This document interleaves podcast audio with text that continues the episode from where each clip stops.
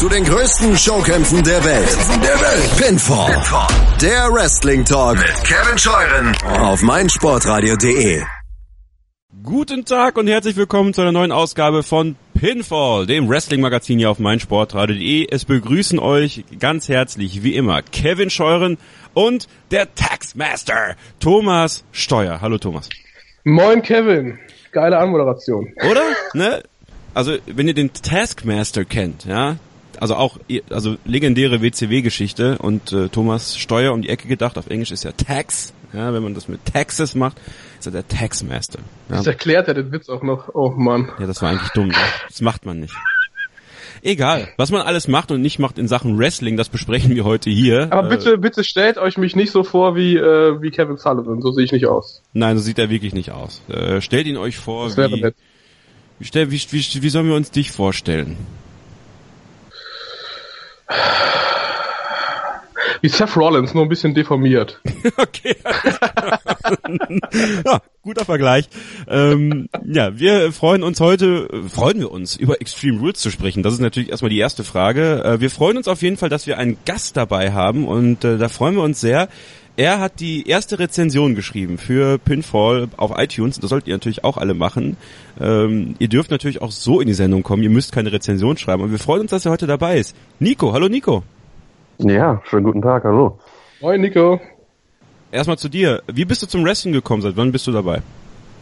Ja, ich bin äh, aktiv, beziehungsweise so wie ich mich dran erinnern konnte, seit WrestleMania 20 dabei. Davor hat man zwar auch immer mal so Fetzen mitbekommen, äh, als man noch kleiner war, sag ich mal, aber das war so der Punkt, wo ich äh, definitiv dann äh, aktiv erstmal äh, eingestiegen bin und dann auch äh, in regelmäßigen Abständen das meiste immer mitbekommen habe. Thomas WrestleMania 20, das war die letzte geile Zeit so ein bisschen, ne? Ja, was heißt die letzte geile Zeit? Also davor war es ja auch ganz cool. Also für mich zumindest war so diese ganze Ankunft der ganzen WCW-Stars bei WWE, die fand ich gar nicht mal so schlecht. Ähm, ja, aber danach, ein Jahr später ging es dann schon los, ne? Die Ära von John Cena und Batista. Ja. Hatten wir jetzt nicht komplett durchgehend so mega Spaß mit. Ja, ähm, wer, hat, wer hatte das schon? ja. Sehr gut. Das ist, das ist der Ton, den wir heute schon mal anschlagen. Das gefällt mir. ähm, wer waren denn damals so deine, deine ersten, äh, ja, Wrestling-Helden, Nico? Okay, also, dafür schäme ich mich jetzt zwar ein bisschen, aber ich muss äh, ganz ehrlich sagen, damals, äh, als ich dann wahrscheinlich noch ein bisschen jünger und äh, weniger intelligent war, das fand ich wirklich äh, John Cena noch äh, relativ gut. Das hat sich dann aber äh, wirklich schnell zerschlagen, wo ich dann festgestellt habe, dass er irgendwie jedes Match auf die unglaubwürdigste Art und Weise überhaupt gewinnt.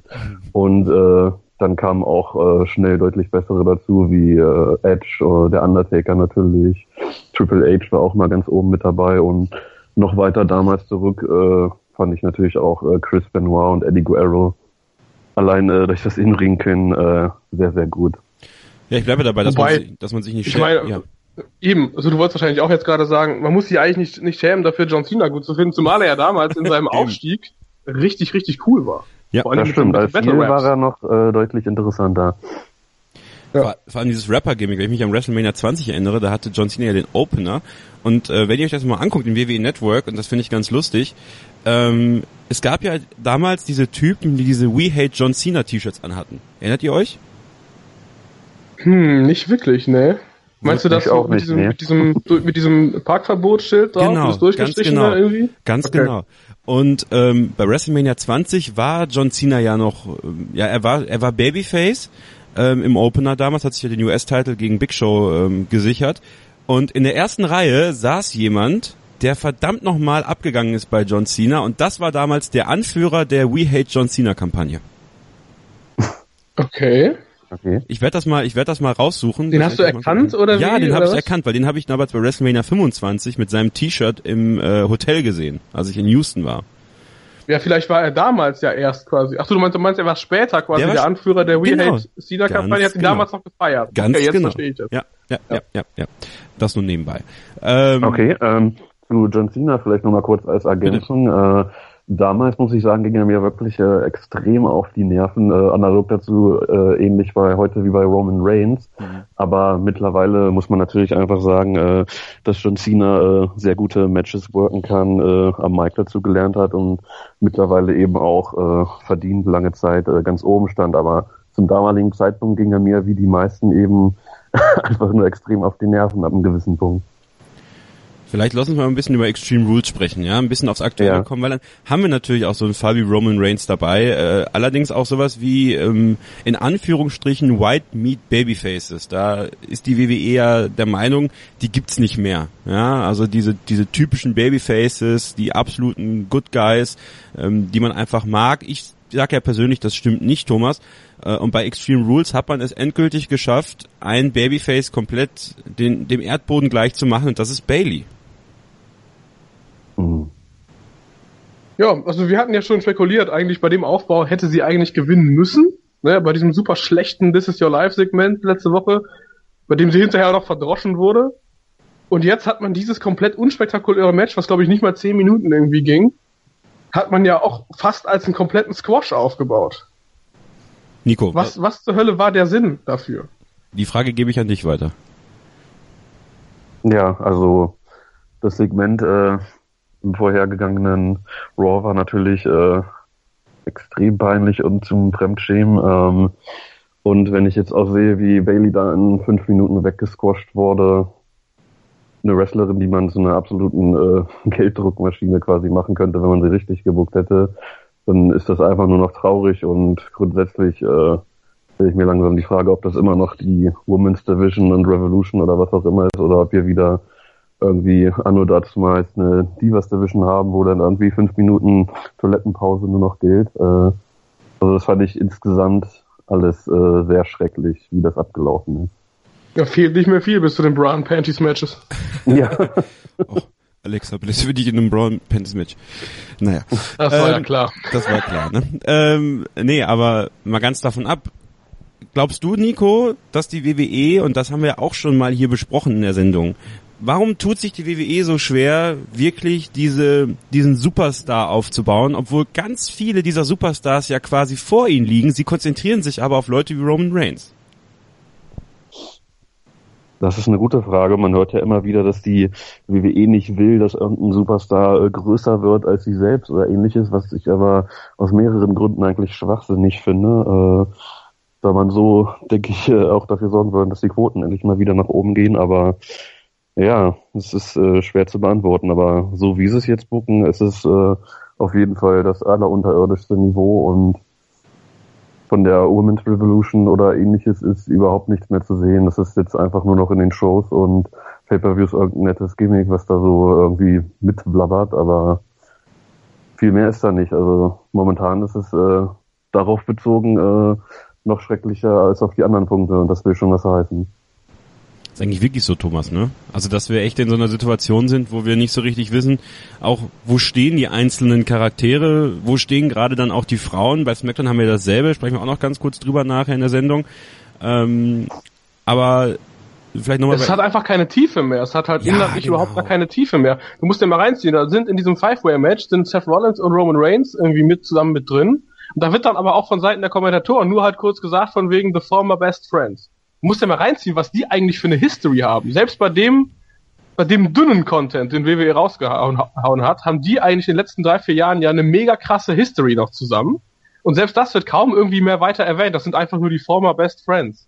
Also im Prinzip müsstest du bei diesen fünf Leuten, die müssen alle irgendwie miteinander verwoben sein und irgend, irgendeine Backstory miteinander haben. Und so hast du ja, so, so entsteht ja quasi die Spannung an sich schon, weißt du? Aber alles ist irgendwie so ein bisschen random und überhaupt nicht mehr ausgebaut und es wird einfach so reingeworfen. Weißt du?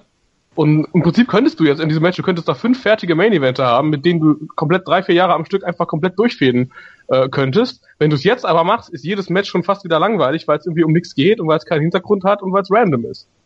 Siehst du jetzt bei Raw. Da gab es dann Reigns gegen, gegen Bray Wyatt. Das war ein Match für mich komplett ohne Feuer irgendwie. Nico.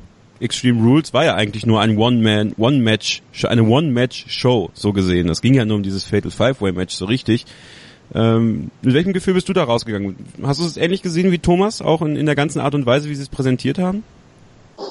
Ja, also kann ich eigentlich nur zustimmen. Äh, was da momentan an Storylines, wenn man das überhaupt so nennen will, äh, geliefert wird, ist äh, alles andere als gut, geschweige denn kreativ und das ist auch momentan einfach das größte Problem. Ähm, wrestlerisch kann man der ganzen Sache ja gar nichts vorwerfen, ähm, wobei gerade innerhalb der Shows das auch mir persönlich wesentlich unwichtiger ist, als äh, wenn da mal endlich wieder vernünftige Storylines geführt worden wären. Ich meine, damals gab es äh, deutlich schlechteres Wrestling, aber es war trotzdem hundertmal interessanter, weil die Storylines stimmten und man da auch mitfiebern konnte, wenn da wer gekämpft hat und Heute wird da einfach äh, jedes Match random durcheinander gewürfelt, sofort rausgehauen. Äh, hier, die kannten sich mal, die kämpfen jetzt gegeneinander und so weiter. Und äh, ja, also das ist, denke ich, der komplett falsche Ansatz. Und wenn man sich die Quoten anschaut, dann sehen das wahrscheinlich nicht nur wir so.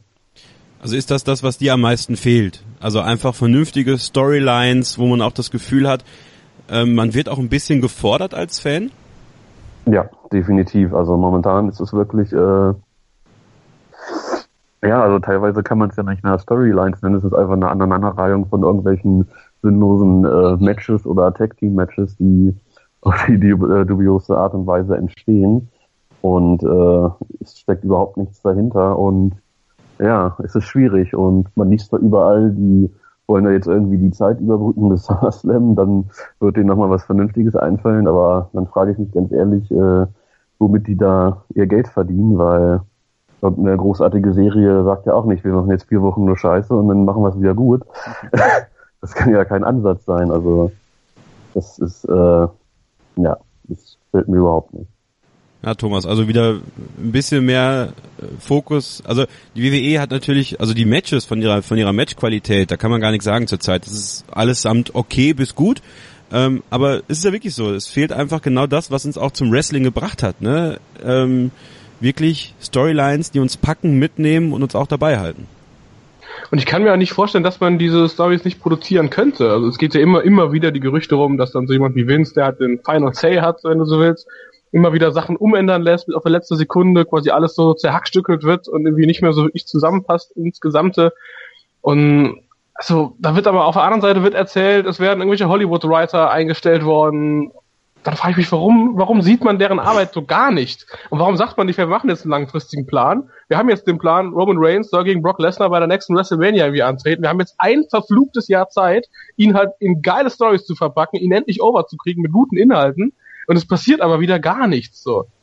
Ist das irgendwie, äh, ist das noch damit zu erklären, von wegen, ja, wir sind Marktführer, wir müssen es halt keine Mühe geben? Oder ist es einfach Unfähigkeit, Unwillen? Was ist das?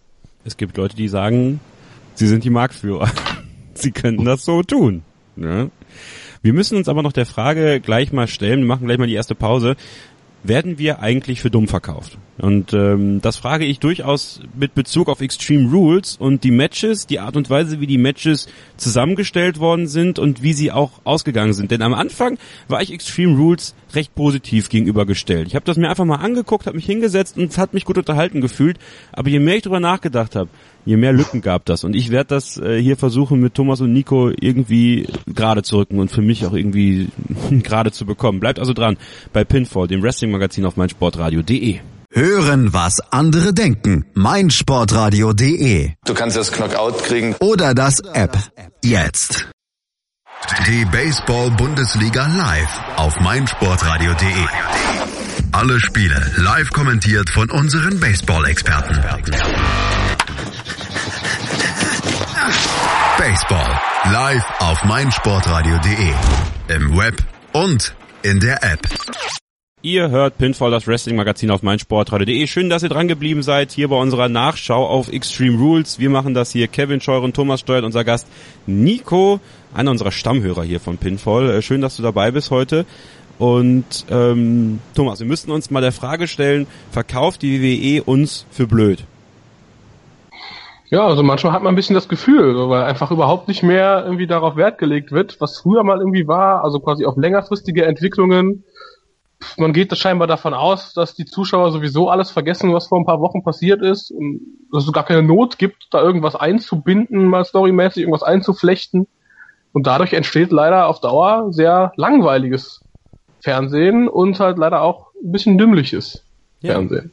Dümmlich ist ein gutes Stichwort, denn viele Matches bei Extreme Rules waren im Nachhinein relativ dumm zusammengestellt, wenn man das mal so sagen möchte. Wir haben ein, ein Match gehabt um den Intercontinental-Title, äh, Dean Ambrose gegen The Miz. Wenn Dean Ambrose disqualifiziert wird, verliert er den Titel. Was macht Dean Ambrose knapp zwei Minuten im Match, nachdem das Match angefangen hat? Er nimmt einen Stuhl und will The Miz schlagen.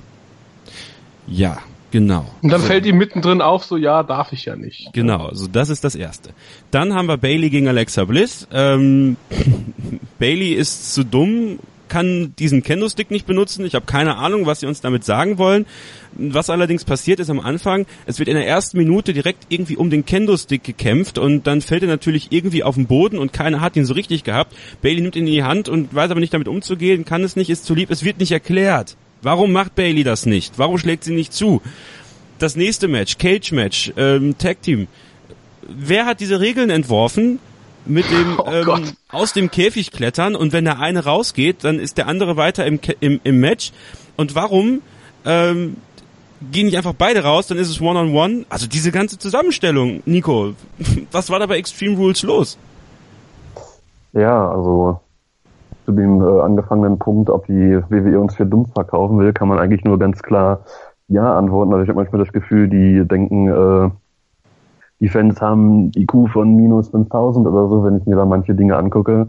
Steel Cage Matches grundsätzlich, äh, aber insbesondere wie das jetzt äh, da bei Extreme Rules abgelaufen ist, äh, das war mehr als nur unlogisch und äh, da gab es mehrmals die Möglichkeit, wo man sich dachte, die könnten jetzt einfach rausgehen oder einen Typen da zu zweit vermöbeln und dann ist die Sache vom Tisch, aber das machen sie natürlich nicht und dann äh, gegen Ende, äh, als Cesaro und so weiter da hochgeklettert ist und dann natürlich äh, in zwei Sekunden oben auf der Leiter, äh, oben auf dem Käfig war, aber dann fünf gebraucht hat, bis er unten ist, äh, weil er warten musste, bis die anderen auch so in der Range sind. Äh, das ist äh, einfach nur mehr als traurig und ja, was den Opener angeht, äh, da habe ich mich auch so ein bisschen gefragt. Wir haben den Pay-per-View Extreme Rules und äh, das Match besteht daraus, dass äh, einer nicht disqualifiziert werden darf. Da dachte ich mir auch so, ja, okay, warum nicht? Kann man machen, muss man aber nicht. Äh, und ja, zu dem Frauenmatch möchte ich zwar am liebsten äh, gar nichts mehr sagen, aber da kann man auch nur euch recht geben. Das war, ja, das hat vorne und hinten keinen Sinn gemacht und glaube wirklich, die WWE denkt, äh, all ihre Fans sind trommeldoof und vergessen eh, was vor zwei Wochen war oder keine Ahnung und ja. Aber vor allen Dingen, vor allen Dingen stellt die WWE ja quasi ihre eigenen Performer auch extrem dümmlich dar. So eine Szene von ganz am Anfang von, von Bailey gegen, gegen Alexa, als die beiden sich dann beide so diesen Candlestick da oben hing angeguckt haben und Alexa ihr dann so eine Geste gegeben hat, von wegen, hol ihn dir doch, hol ihn dir doch. Obwohl sie daneben stand und Bailey stürmt einfach los, nur um sich eine Backpfeife von Alexa einzuholen. Ja. richtig dämlich. Und ja. genau dasselbe, genau dasselbe im Cage-Match. Dann ist Jeff halt komplett draußen, irgendwie, äh, und Matt Hardy hindert dann Seamus daran, den Käfig zu verlassen, obwohl es ja für ihn einfacher wäre, ein One-on-One -on -One zu bestreiten und dann selber abzuhauen, sodass nur noch einer drin ist, bestreitet er lieber ein Handicap-Match gegen beide. Das habe ich überhaupt nicht kapiert. Und klar, über das Ende müssen wir gar nicht mehr sprechen, dass Jeff Hardy dann High Risk geht und am Ende damit quasi das Match verliert. Das habe ich aber gesagt. Und wieder ne? reingeht in den Käfig, ist auch so, oh. Stimmt, das wollte ich gerade sagen. Wie ist das eigentlich, dass er einfach wieder reingegangen ist? Das macht irgendwie auch überhaupt keinen Sinn. Ne, ja. Es gibt doch keine Regelung für, glaube ich. Da gibt es, das ist nie offiziell irgendwie mal gesagt worden, was dann ist. Dann muss er nochmal wieder extra ja. raus oder. Bukati sagt ja auch, das Match kann nur gewonnen werden, wenn beide Teampartner äh, im exakt gleichen Zeitpunkt auf dem Boden aufkommen. Was natürlich. Was jetzt auf einmal? Und da hat was macht dann, was, was macht denn dann Jeff Hardy, wenn er draußen stehen würde und Matt will gerade durch die Tür kommen und Matt, Matt tritt, betritt dann den Boden. In dem Moment springt Jeff Hardy kurz hoch, um dann im selben Moment auf den Boden zu befinden. Was soll das? Also, das war echt so ein Ding und diese Tür, diese Tür regt mich ja auf. Also diese Tür im Cage-Match, ja, das ist ja wirklich äh, das Schlimmste. Ah. Und man ja. muss noch eine Frage stellen. Warum zählt in einem Submission-Match die Submission nur im Ring? Ja. Wenn ein Mensch aufgibt vor lauter Schmerzen. Weil sonst, weil sonst Austin Aries gewonnen hätte. Das ist doch klar. Nico, oder seit wann gelten in einem Submiss äh, Submission-Match äh, Pinfalls? Äh, das ist doch auch nicht immer so gewesen, oder? Stimmt, da wurde Pin, genau, es wurden Pins angezählt. Das war auch geil. Er hat doch oh. sogar per Pin gewonnen, oder nicht? Nee, nee, äh, nee, nee. Rings of Saturn. Nee. Okay, dann Ja. habe ich das falsch in Erinnerung. Aber ja, das fand ich trotzdem sinnlos, dass die äh, durchgezählt wurden. Er hat erst einen, einen Red Arrow gezeigt und dann direkt in die Rings of Saturn durch. Äh, ja, aber es ist so, auch, auch gerade was du schon gesagt hast, Nico. Extreme Rules und irgendwie alle Matches sind nur so halb extreme. Also es ist irgendwie so, so, so nix, nix halbes, nix ganzes. Dann frage ich mich halt immer, das hatten wir auch schon letztes Mal, warum diese ganzen Motto-Pay-Per-Views, wenn, wenn man es eh nicht macht. Ja, stimmt. Die Frage ist auch, sonst versuchen sie immer künstlich, äh, wenn irgendwie gerade Hell in a Cell ansteht, äh, künstlich äh, herbeizuzwingen, dass dann jedes Match auch äh, in der Form abgehalten wird. Und hier äh, haben wir jetzt direkt ein aufeinander Match, wo einer nicht disqualifiziert werden kann. Dann so ein extrem lächerliches Candlestick on the Pole Match. Hardys, die sich natürlich für kein Leather Match entschieden haben, sondern für ein Steel Cage Match, was auch sonst, dafür sind sie ja immer bekannt gewesen. Und äh, das äh, zieht sich halt durch den ganzen Pay-Per-View durch und das macht einfach überhaupt keinen Sinn. Also ja, der Pay-Per-View hätte auch sonst wie heißen können. Also es war auf jeden Fall maximal extrem langweilig, aber nicht äh, irgendwie extrem von den Regeln her oder was auch immer. Es, ja, was soll man dazu sagen? Thomas, du sagtest, Extreme Boredom of Fire. du sagtest gerade, die Babyfaces werden dümmlich dargestellt. Ich finde auch die Heels werden dumm dargestellt. The Miz ist da ein geiles Beispiel. Dean Ambrose ist gerade kurz davor, disqualifiziert zu werden. Ähm, und was macht The Miz? Er zeigt seinen, er zeigt seinen, seinen Skull-Crushing Finale. Will nicht, dass Dean Ambrose disqualifiziert wird. Und stellt sich ins Risiko, dass Dean Ambrose das irgendwie auskontert und plötzlich äh, den DDT zeigt und das Match ist vorbei. Da frage ich mich doch, Ja. ja, dann lass ihn doch disqualifiziert werden. Ja, wobei es ja auch relativ unsicher war, weil der Referee ja auch da ganz schön rumgefuckt hat und erstmal ewig lang um den halben Ring rumgerannt ist und rumgestikuliert und rumgewütet hat. Äh, du hast was gemacht, du hast dich gehauen, äh. Da hätte ich da, glaube ich, auch Nägel mit Kopfen, Köpfen gemacht und ihm von hinten einfach den Finisher gegeben und dann ist Ruhe. Das fand ich jetzt gar nicht so schlimm. Okay. Da Gut. fand ich eher so dieses Getue da, weil es war halt wieder mal auf 800 Meter irgendwie, war das wieder zu riechen, dass der jetzt von hinten angegriffen wird. Ja, Ich äh, will mal ganz kurz unser Tippspiel auswerten und dann habe ich noch eine Frage an Nico. Ähm, Thomas, du hast das Tippspiel gewonnen für Jawohl! Extreme Rules 3 zu 2. Ähm, trotzdem reicht es nicht, dass du ausgleichst im, in unserer Tippspielwertung. du hast jetzt noch einen Punkt, äh, bist du jetzt noch? Okay. Genau. 31 zu 30 steht es aktuell. Also wenn ich in diesem Schnitt weitermache, dann gewinne ich zumindest am Ende des Jahres. Ja, das Jahr ist noch lang. Eben. Und es gibt viele Pay-per-Views. Ähm, Nico, ist das aktuell vom ganzen drumherum in Sachen WWE die schlimmste Zeit für dich als WWE-Fan?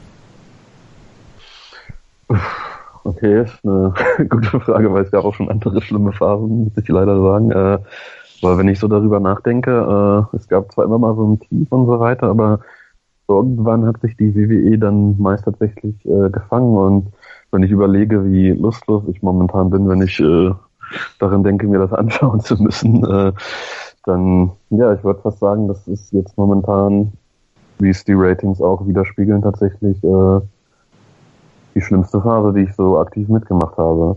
Und äh, jetzt vielleicht mal eine Frage an euch. Ich habe gehört, äh, die vorletzte Raw hatte die äh, zweitniedrigsten Ratings ever. Äh, könnt ihr das äh, mit der Zeit äh, irgendwie vergleichen, wo es äh, tatsächlich am niedrigsten war? Irgendwann 96 rum oder so? Äh, könnt ihr dazu was sagen? Das würde mich mal interessieren. Thomas. Ähm, es waren damals, es waren damals, glaube ich, auch so zwei Siebener, zwei Achter Ratings, vielleicht so 95 irgendwie, bevor dann der Boom nochmal wieder losging. Ob das jetzt wirklich insgesamt so das niedrigste Rating überhaupt war, irgendwie weiß ich nicht hundertprozentig. Aber allein, dass sie unter dem, unter 3.0 gerutscht sind, ist ja schon ein krasses Zeichen. Also ich kann mich in der jetzt überhaupt nicht mehr erinnern, seit das letzte Mal überhaupt eine Raw so niedrig war. Jetzt seit den späten 90ern. Von Mhm, daher- Genau. Mich wundert halt, dass es, dass es noch niedriger ist als in den Phasen, in denen quasi alle Main Events jahrelang aus Cena, Orton und Triple H bestanden. Aber gut. Ja, das Fernsehverhalten hat sich einfach geändert, ne? Also die Leute setzen sich nicht hin und gucken drei Stunden Raw, ähm, weil es einfach einfach zu lange much. dauert. Das ist einfach zu lang. Wenn du dann noch ein Pay-Per-View am Tag davor hattest, dann verliert ja Raw meistens an Zuschauern und nicht SmackDown, interessanterweise. SmackDown bleibt ja immer relativ gleich. Ähm, viele haben kein Kabelfernsehen mehr, schauen das über andere Dienste, die ja nicht einfließen in diese Ratings. Ähm, ich glaube, es ist eine Mischung aus allem. Und es ist einfach das Problem, dass die WWE es nicht zulässt, dass sich Sachen organisch entwickeln. Und da habe ich jetzt die Hoffnung, Nico, oder? Dass Samoa Joe, Paul Heyman und Brock Lesnar, dass sich da was organisch entwickelt, weil das es funktioniert, mit einem Satz einen Wrestler rüberzubringen. Das hat Paul Heyman mal wieder eindrucksvoll gezeigt. Meinst du jetzt auf Samoa Joe bezogen oder äh, ja. im Vorfeld, wie er Finn Balor overgebracht hat? Beide, die beiden, die beiden jetzt, ja. dass er das quasi übernommen hat. Definitiv, äh, das gibt tatsächlich noch ein bisschen Hoffnung. Äh, wurde jetzt auch äh, schon gut weitergeführt am Montag, aber schlussendlich ist äh, Samoa Joe natürlich auch nur der, der jetzt Brock Lesnar zum Fass vorgeworfen wird und äh, danach wird sich das dann auch wieder äh, alles äh, in Luft auflösen, mehr oder weniger. Dementsprechend, ja, das lange Ziel wird wahrscheinlich leider immer noch sein, dass man dann auf Gott so lang äh, Roman Reigns äh, aufbaut, damit der dann bei SummerSlam oder WrestleMania Brock Lesnar besiegen darf. Das wollen wir natürlich alle sehen, da freuen wir uns drauf. Äh, ah, sowas. Aber Kannst du ja warten. Das wird wahrscheinlich äh, dann auf kurz oder lang das Ziel sein. Und wie gesagt, man liest ja immer wieder, die haben jetzt aktuell keine Pläne und das soll erst äh, kurz vor SummerSlam losgehen, was auch schon ein Armutszeugnis ist. Aber ja, keine Ahnung. Vielleicht wird sie dann demnächst tatsächlich mal wieder ein bisschen interessanter. Denn wir haben durch das Fatal Five Way Match Thomas Barrow eigentlich eine ganz gute Lage im Main Event äh, Bereich. Ne? Also wir haben jetzt diese fünf, die da drin waren. Wir haben Braun Strowman, der noch zurückkommt. Also was das angeht, ist es zumindest gut, aber alles, was da drunter ist, ist natürlich schwierig. Und sehen wir vielleicht noch Samoa Joe gegen Kurt Angle in der WWE? Es gab ja diesen Staredown, erinnerst du dich? Ich erinnere mich jetzt nicht mehr an Staredown, würde es aber auf jeden Fall definitiv gerne sehen, habe aber gleichzeitig auch jetzt gerade ein bisschen Angst vor der unmittelbaren Zukunft. Wir haben jetzt ja bei Raw schon gesehen, es gab Reigns gegen Bray Wyatt. Das will ich eigentlich nicht nochmal sehen. Bitte, bitte nicht nochmal. Ähm, du hattest ja, glaube ich, schon mal vorgeschlagen, dass man Finn Balor gegen The Miz stellen könnte. Mhm. In Zukunft jetzt fände ich super spannend. Auch Finn Balor mit dem Intercontinental Championship fände ich generell auch ziemlich geil, wenn man jetzt sowieso noch keine Pläne hat, ihn wieder komplett hochzuhieven. Ja, das ist eigentlich ganz nett. Nur ist die Frage, was mit Samoa Joe passiert, nachdem äh, er gegen Brock Lesnar verloren hat, was ja eh passieren wird. Ähm, Im Zuge dessen, dass ja jetzt scheinbar so eine kleine äh, Storyline eingeleitet wird, in der Kurt Angle auf lange Sicht wohl wieder abgesetzt wird als General Manager. Diese ganze Handy-Geschichte da. Vielleicht kommt er danach als aktiver Performer zurück. Und dann wäre natürlich auch ein Match mit Samoa Joe drin. Fände ich super geil. Nico, The Miz gegen Finn Balor um den IC-Title. Wäre das eine Fehde, wo du sagst, da profitieren beide irgendwie voneinander?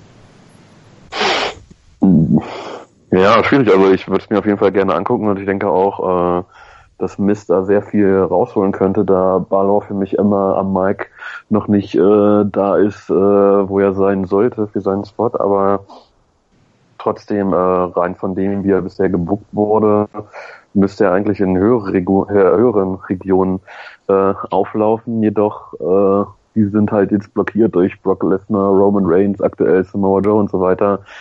Dementsprechend, wenn man nicht irgendwie eine interessante Storyline findet, die ohne Titel auskommt, dann wäre das auf jeden Fall besser als zum 5000. Mal äh, Dean Ambrose gegen The Wir werden das auf jeden Fall weiter beobachten, auch hier in der Sendung. Äh, auch gerne wieder mit dir, Nico, ja, wenn du willst. Äh, komm auf jeden Fall mal zurück, äh, wenn wir mal wieder über einen Pay-Per-View sprechen. Wir äh, würden uns freuen und äh, vielleicht, wenn du, wenn du irgendwie Social Media mäßig aktiv bist, irgendwie bei Twitter oder so, kann man dir da irgendwie folgen?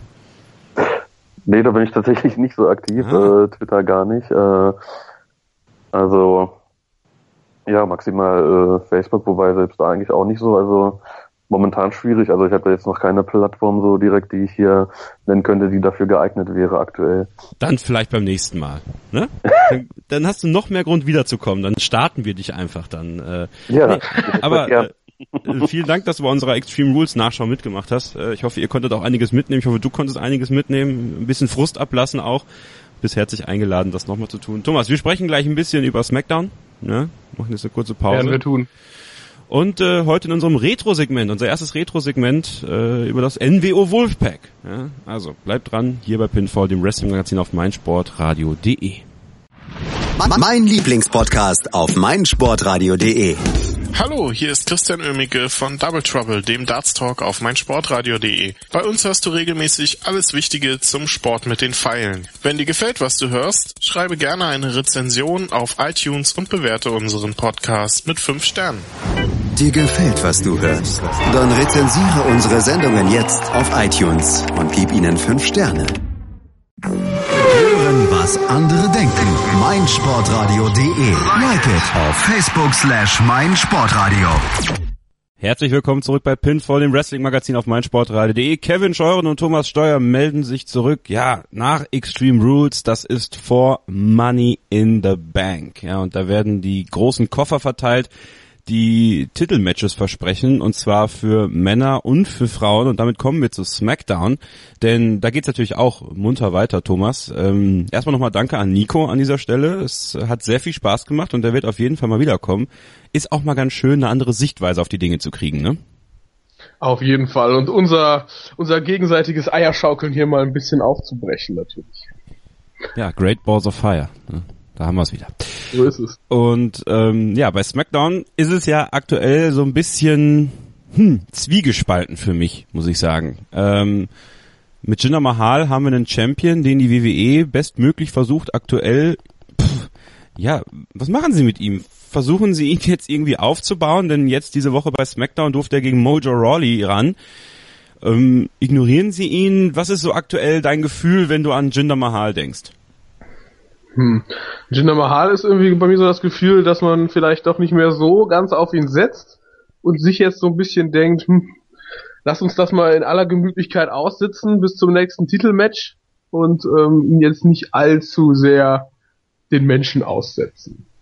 Weil das Geile ist, ja, wir haben ja vor ein paar Wochen drüber gesprochen, das könnte sowas werden wie JBL, das ist so eine Situation, da kann auch jemand mal irgendwie ja herausbrechen und dann sich auch beweisen und das gleiche dachte ich, muss ich ganz ehrlich zugeben, bei Jinder Mahal ja auch, auf irgendeine Weise. Denn ich hatte immer so meine Zweifel, denn seine Promos sind halt scheiße. Das muss man einfach mal so deutlich sagen. Der redet halt, als ob jemand seine Stimme mit Voice-Over macht, wie damals bei Funaki und Kaientai.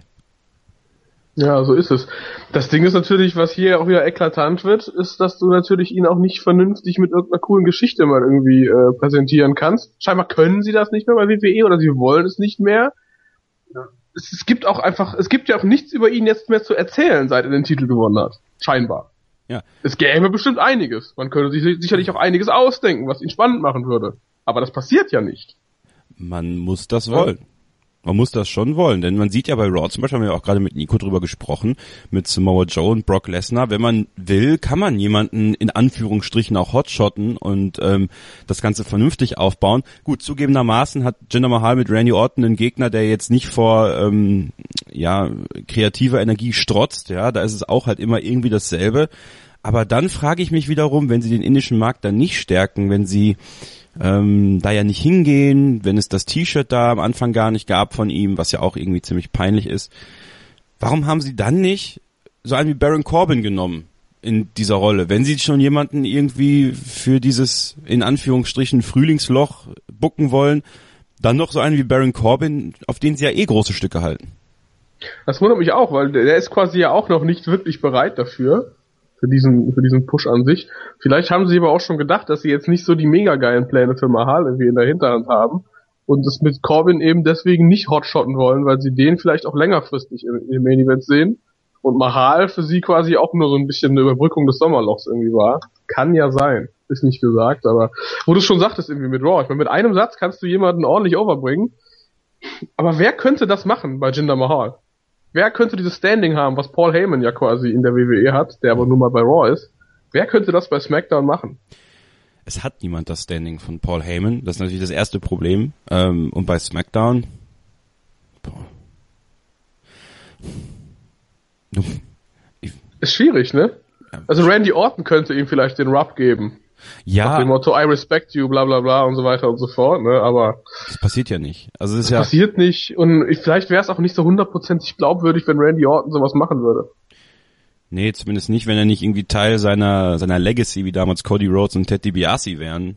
Ähm, Eben. Von denen jetzt beide ja auch nicht so profitiert haben, aber Cody Rhodes zumindest noch ein bisschen. Cody Rhodes hat sich selber overgebracht spätestens jetzt im, bei den Indies. Ähm, Aber auch damals schon mit dem Dashing Cody Rhodes und was er da alles stimmt. am Start hatte. Also ja, er hatte schon einiges, was für ihn sprach. Es, äh, für Jinder Mahal spricht höchstens die, die Serie, dass in Heimatstädten nicht gewonnen wird. Ja, Money in the Bank findet ja in St. Louis, Missouri statt und das ist ja die Heimatstadt von Randy Orton. Hm, sie thematisieren das ja nicht so, aber Rich Swan war ja der Erste, der bei Extreme Rules seit langer Zeit mal wieder in seinem Heim, in seiner Heimatstadt gewonnen hat. Er kommt ja aus Baltimore. Ähm, aber die haben wahrscheinlich auch nur gewonnen, weil Sasha Banks dabei war. Von daher ist das vielleicht die Hoffnung für Jinder Mahal. Ähm, eine ganz andere. War nicht vor kurzem noch was? Hatte, äh, hatte Bailey nicht sogar in ihrer Heimatstadt gewonnen? Nee, den die hat Titel? verloren. Ah, Das war, das war der, das war Backlash, ne? Ja, genau. Ach ja, stimmt, okay. Ähm, nee, nicht Backlash, Payback. Payback. Ihr merkt, diese ganzen Ja, Pay-Per-Views, alles wir haben jetzt, eigentlich ja, eigentlich ja. Ja. es ist alles derselbe Einheitsbrei. Ähm, ich Das hab Backlash jetzt ein Smackdown Pay-Per-View ist. Für mich war das immer irgendwie Raw, aber gut, ist auch egal. so, stimmt, das kommt noch dazu. Man hätte ja auch bei diesen Sachen bleiben können. Ähm, eine ganz andere Sache, wo ich mir eigentlich hoffe, dass da auch ähnlich wie bei der Fatal Five-Way Geschichte bei, bei Raw, was wir auch besprochen haben, wo jeder in diesem Fatal Five-Way Match für sich eine richtig gute Leistung gezeigt hat und jetzt sehr, sehr viele Optionen da sind für verschiedene Fäden, die auch frisch sind. Ähm, so hoffe ich das ja auch bei dem Money in the Bank Match, ja. Ähm, da haben wir Kevin Owens, wir haben Shinsuke Nakamura, wir haben Sami Zayn, haben allerdings auch so einen wie Baron Corbin, der natürlich so ein bisschen sich die, die, ähm, ja, wie sagt man, äh, die Stoßzähne abstumpfen muss, so ein bisschen, Mhm. äh, da noch ein bisschen wachsen muss. Das ist ja so meine Hoffnung, dass aus diesem Money in the Bank Match, ähnlich wie bei dem Fatal Five Way, noch viel mehr entstehen kann. Ist es auch sowas, was du jetzt mit dir trägst bis Money in the Bank? Wenn du vielleicht auch SmackDown diese Woche mit einbeziehst, äh, wo es dieses Match gab, Nakamura gegen Owens, was mir sehr gut gefallen hat, danach der Angriff auf Nakamura von Corbin, ähm, dass man das auch so ein bisschen aufrecht erhält für später noch, weil man kann ja nicht alle zum Titelmatch pushen. Durchaus. Also was ich natürlich äh, am meisten erhoffe, ist eben, dass dann Ort, egal wer jetzt Champion bleibt oder wird, ähm, dass es einfach einen frischen Herausforderer gibt, also komplett eine frische Paarung. Ähm, was ich mir aber eben vorstellen kann, da hatten wir auch drüber gesprochen, ist, dass Styles und Nakamura jetzt erstmal eine Zeit lang zusammenbleiben. Also da jetzt auch nicht so wild durchgemischt wird, also du auch davon ausgehen kannst, Styles und Nakamura werden beide immer noch weiterhin irgendwie mit Kevin Owens zu tun haben, was ja auch gut ist, ist auch eine gute Paarung. Ist nur die Frage, wie Baron Corbin dann da reinpasst. Ich könnte mir vielleicht vorstellen, dass er sogar wirklich diesen, diesen Koffer noch gewinnen könnte.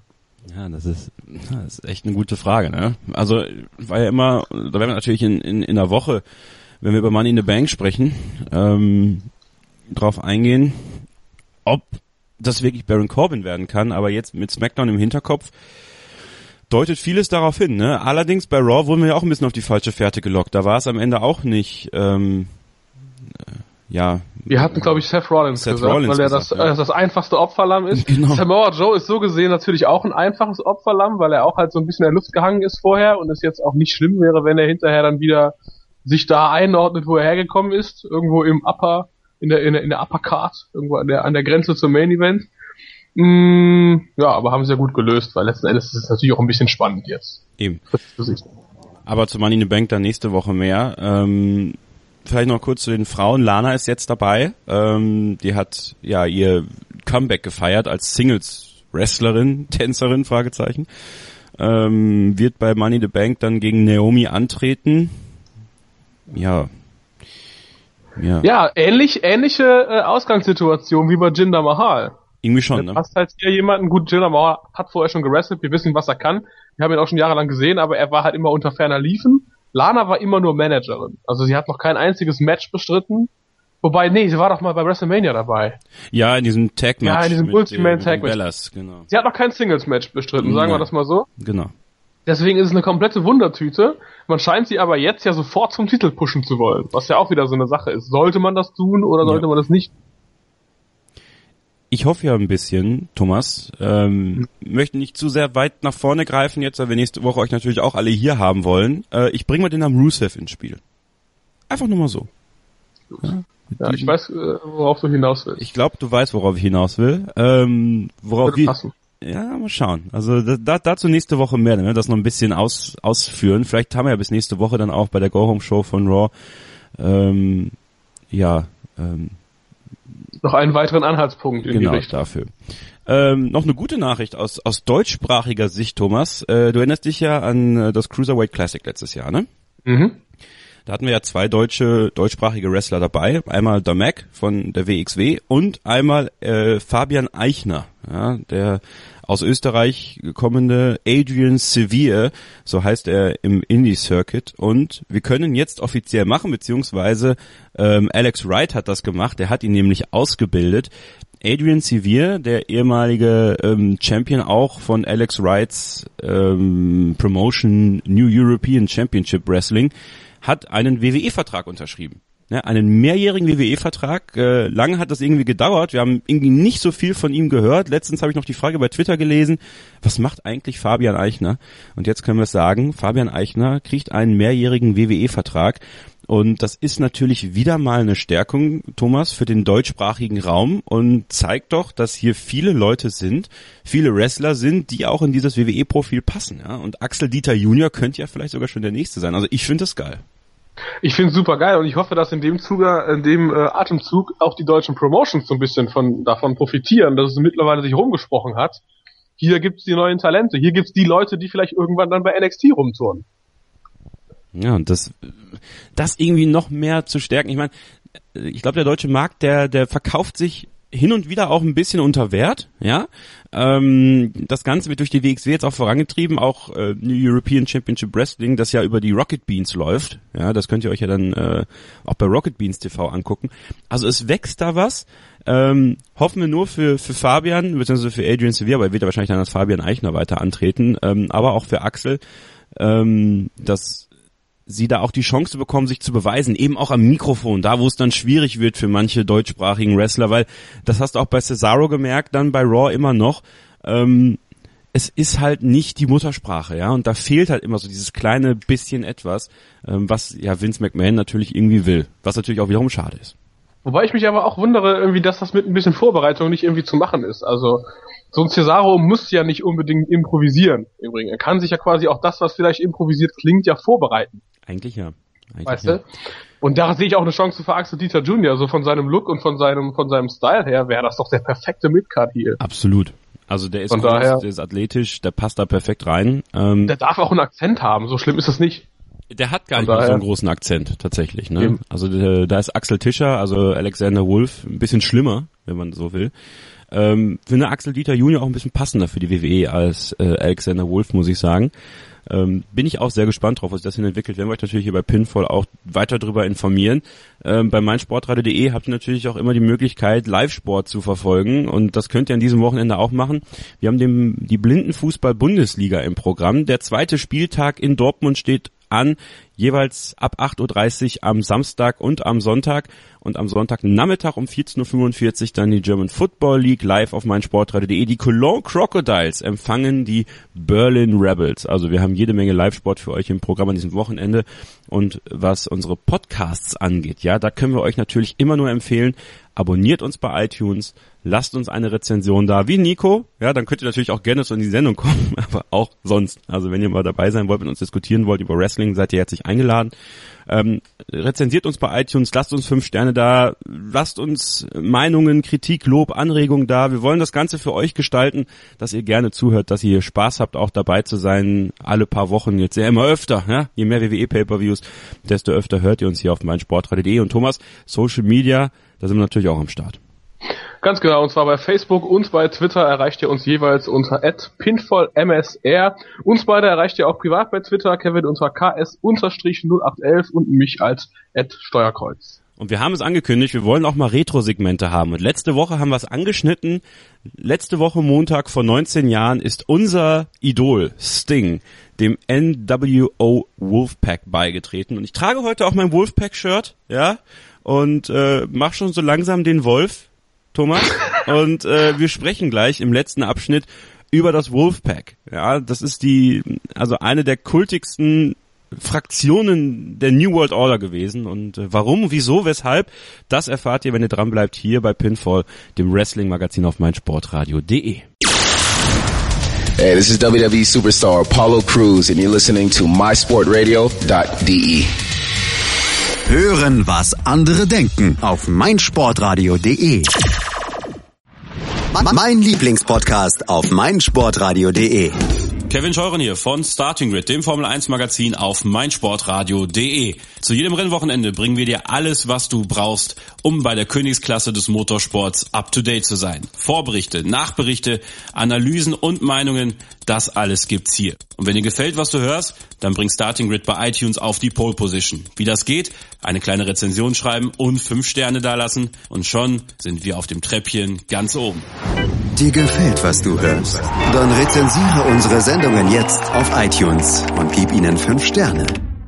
Ein letztes Mal begrüßen wir euch hier zu Pinfall, dem Wrestling-Magazin auf meinsportradio.de. Wir, das sind Kevin Scheuren, meine Person und der Taxmaster, Thomas Steuer, hier Servus. Steuer von Pinfall, dem Wrestling-Magazin Oh auf Gott, oh meinsportradio.de. Okay, okay, ich höre auf. Wir sprechen über ein bisschen was aus der Geschichte, aus unserer Geschichte als Fans, Thomas. Wir sind groß geworden als WCW-Kids und ähm, damals im DSF 22 Uhr, Mike Ritter, Lenz Retzer, das war unsere Zeit, Nick Held ähm, und David Kemp. David Kemp nicht zu vergessen, David Kemp. Und David Kemp ist ein gutes Stichwort, denn David Kemp war ja auch Ehrenmitglied bei der New World Order. Und ähm, da haben wir schon das Stichwort für diese Woche, das NWO Wolfpack. Ja, die New World Order, die NWO, ähm, der Vorläufer zur D-Generation X bei der WWF.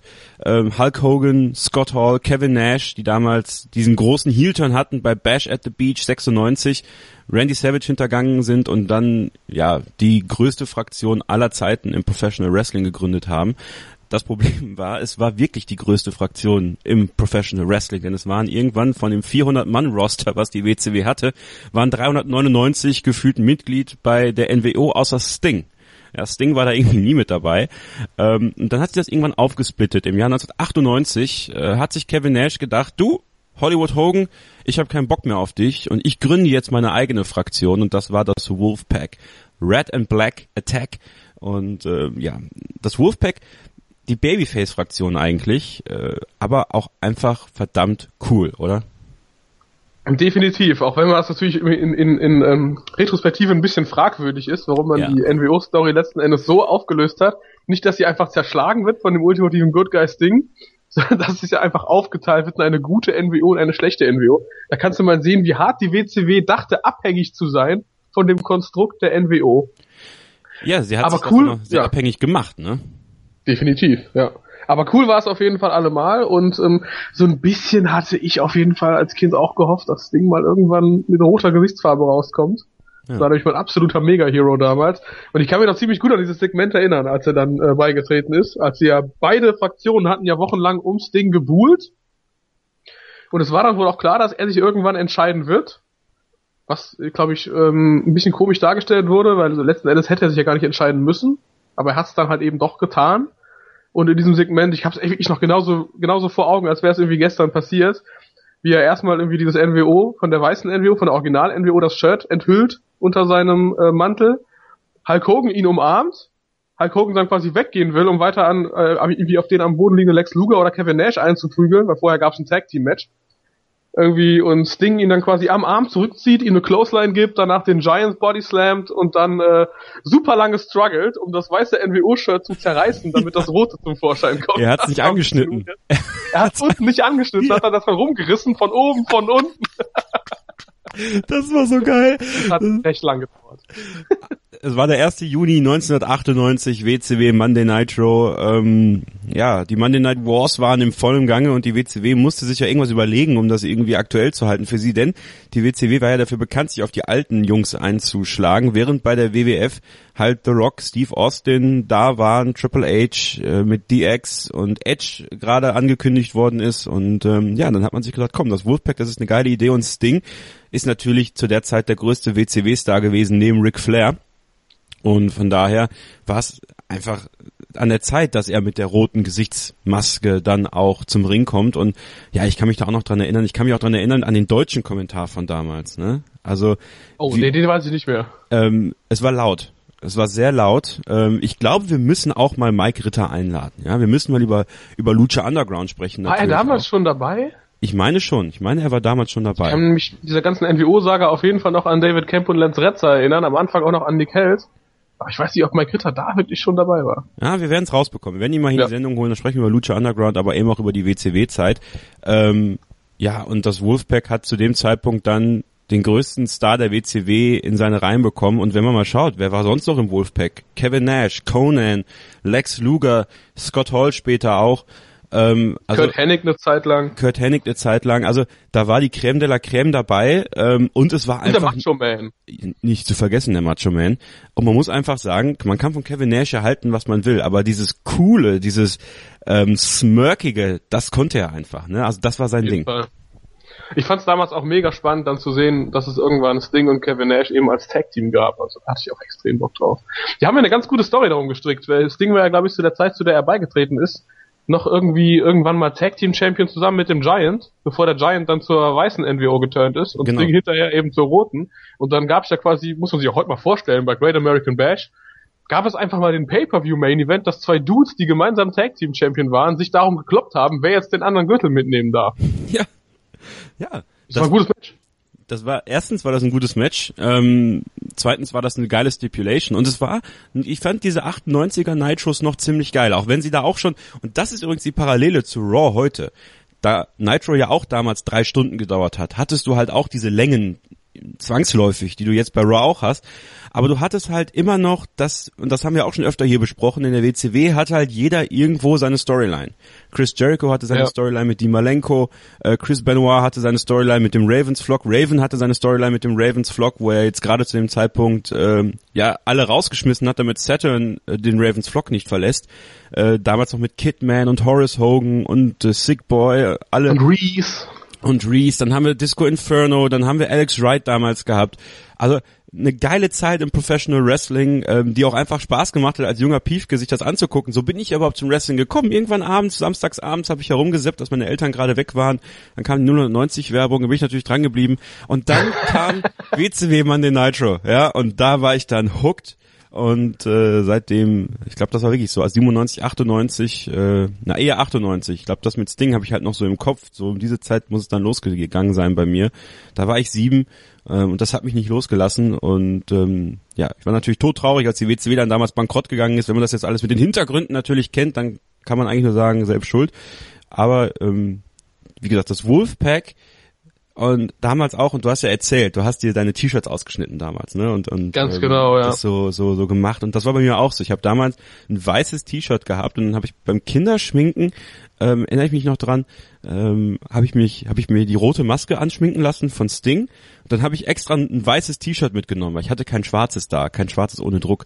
Und dann habe ich mir so auf Rot äh, von der von der Schminktante habe ich mir dieses NWO-Logo auf dem auf das T-Shirt machen lassen.